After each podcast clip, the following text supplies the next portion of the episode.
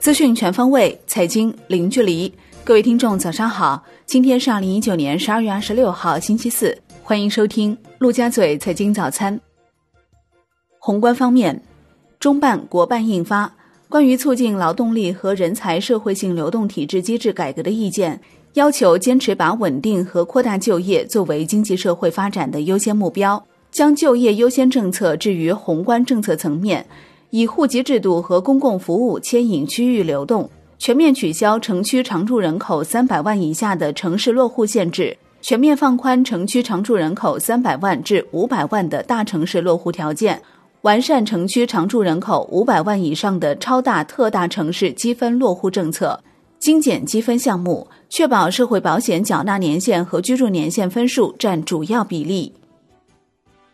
中央企业负责人会议在京召开。要求扎实做好二零二零年中央企业工作，以落实国企改革三年行动方案为契机，着力提升国企改革综合成效；以发展先进制造业、振兴实体经济为重点，着力推动国有资本布局优化调整；以降杠杆、减负债为重点任务，着力防范化解重大风险。全国人大常委会预算工委建议，继续推进增值税制度改革。适时减并税率，研究进一步扩大抵扣范围，尽快改革完善印花税制度设计，研究进一步减并税目和税率，降低征纳双方识别合同性质的成本和风险。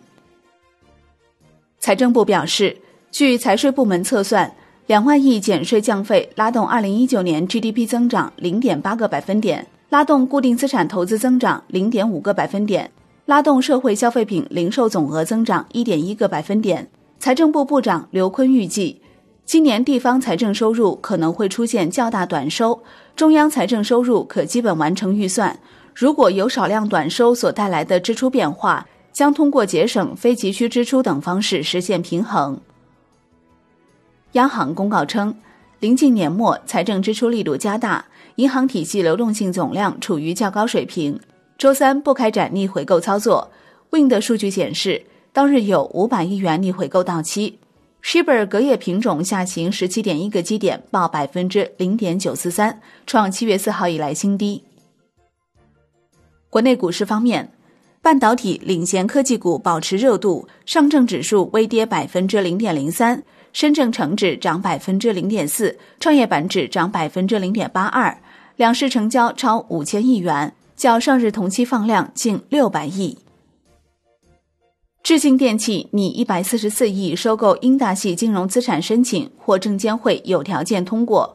证监会要求补充披露本次交易完成后，上市公司应对新增金融业务风险、保障双主业平稳运行的管控措施。国瑞科技发行股份购买资产申请也或有条件通过。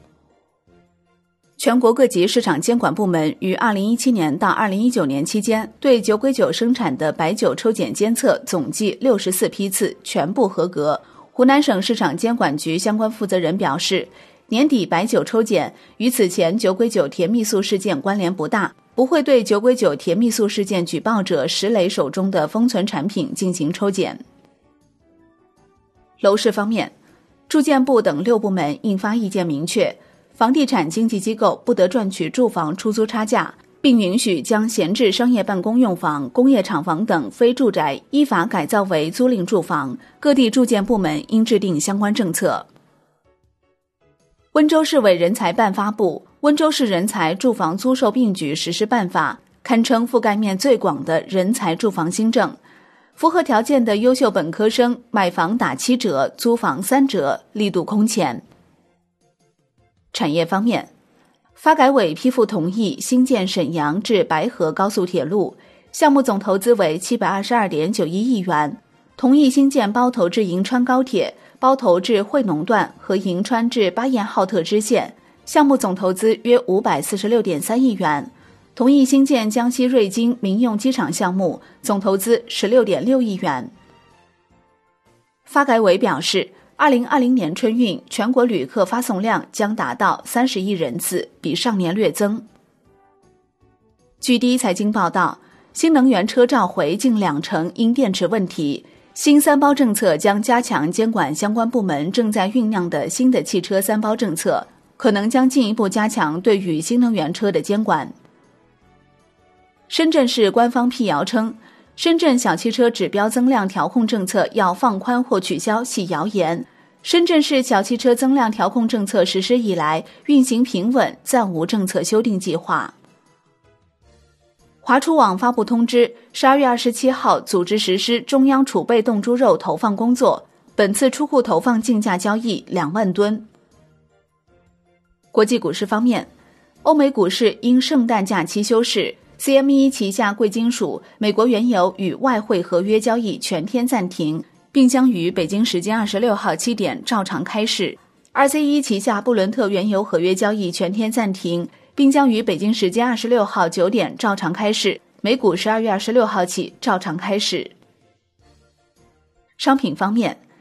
因结算系统故障，周三国内三大商品期货交易所夜盘延迟至二十二点三十分开市。截至收盘，二十号交跌逾百分之一，橡胶收跌百分之零点九四。债券方面，现券期货窄幅震荡，期债全线小幅收涨，银行间现券收益率下行一个 BP 左右，资金面宽松，隔夜回购加权利率跌破百分之一，降准预期基本消化完毕，巨额地方债发行在即，债市偏谨慎。财政部通报。十一月，全国发行地方政府债券四百五十七点八九亿元，一到十一月发行四万三千二百四十四亿元。截至十一月末，全国地方政府债务余额二十一万三千三百三十三亿元，控制在全国人大批准的限额之内。截至目前，山西省、浙江省、湖南省、青岛市、四川省五省市已公布二零二零年一季度地方专项债券发行计划。发行规模合计一千六百七十点三亿元。外汇方面，周三在岸人民币兑美元十六点三十分收盘报六点九八二三，较上一交易日上涨二百五十二个基点，人民币兑美元中间价调升五十二个基点，报七点零零六七。好的，以上就是今天陆家嘴财经早餐的精华内容，感谢您的收听，我是林欢，我们下期再见喽。